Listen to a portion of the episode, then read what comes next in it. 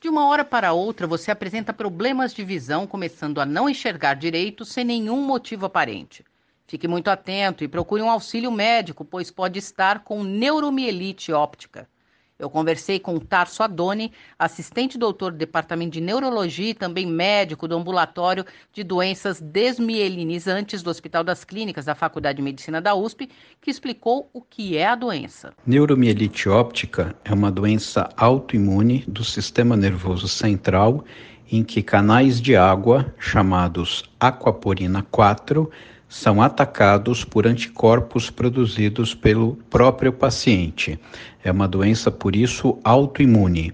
Este canal de água, chamado aquaporina 4, é fundamental para o funcionamento normal do sistema nervoso central. Quando esse canal é bloqueado pela presença dos anticorpos, existe uma lesão que acontece principalmente nas estruturas do sistema nervoso central que são ricas em aquaporina 4, que são principalmente os nervos ópticos, a medula espinhal e áreas que apresentam contato com o líquor no sistema nervoso central e com os vasos. Por ser uma doença autoimune, não se sabe o que a desencadeia. Como toda doença autoimune, nós não sabemos o que desencadeia. Nós sabemos que é uma doença em que o sistema de defesa, o sistema imunológico do próprio indivíduo, olha para uma estrutura própria do seu organismo, no caso, a aquaporina 4, esse canal de água existente no sistema nervoso central, e interpreta aquela proteína, aquela aquaporina 4, como uma estrutura estranha e acaba atacando o próprio organismo. O portador de neuromielite óptica tem mais chances de desenvolver outras doenças. Essa é uma doença rara e, dentro da sua raridade, ela é muito mais comum em mulheres do que em homens. Nós temos uma ideia de que existem para cada nove mulheres acometidas, um homem é acometido e ela é diagnosticada habitualmente em torno dos 38, 40 anos de idade. É uma doença mais comum em indivíduos afrodescendentes e orientais, embora possa acontecer também em caucasianos. A doença é mais comum em indivíduos que tenham outras doenças autoimunes. Então, o paciente com neuromielite óptica pode, com mais chance, ter também o diagnóstico ou receber o diagnóstico de miastenia graves, lúpus eritematoso sistêmico, artrite reumatoide, síndrome de Jogren, que são outras doenças autoimunes. Mas ela pode acontecer também isoladamente. Ter uma doença autoimune aumenta o risco daquela pessoa ter neuromielite óptica. A neuromielite apresenta uma evolução de seus sintomas atingindo não só os olhos, mas outros órgãos. Os principais sintomas da neuromielite óptica são a inflamação do nervo óptico, que a gente chama de neurite óptica, o que ocasiona dor ao redor ou atrás do olho, acompanhada ou seguida por redução da acuidade visual, que em casos graves pode evoluir com perda total da visão naquele olho acometido.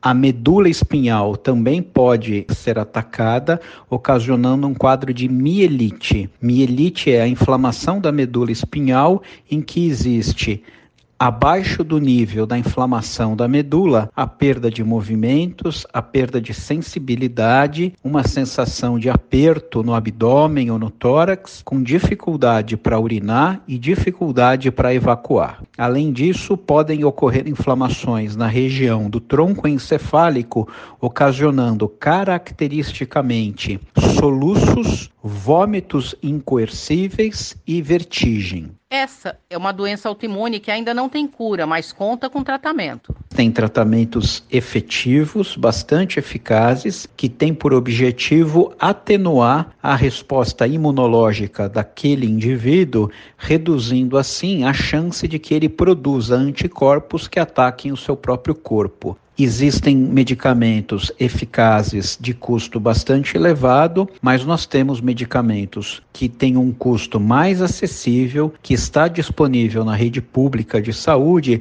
e que pode controlar boa parte dos casos. A gente só vai usar medicamentos mais caros naqueles casos ditos refratários, que não respondem aos medicamentos que nós temos no SUS no serviço público e que são capazes de controlar a doença num bom número de pessoas. Não há estudos definitivos sobre a patologia, mas segundo o doutor Adoni, há uma estimativa de 4 a 7 mil pessoas com neuromielite óptica em todo o Brasil. Se você apresentar algum dos sintomas já discriminados, procure um neurologista, pois exames específicos irão ajudar em sua identificação, já que ela pode ser confundida com outras doenças. É importante sempre procurar o um médico, porque a neuromielite óptica pode ser confundida com outras doenças, como, por exemplo, esclerose múltipla, a síndrome do anticorpo contra a mielina do oligodendrócito, a chamada síndrome antimog, que são doenças que têm evoluções diferentes, tratamentos diferentes. Então é muito importante procurar um neurologista especialista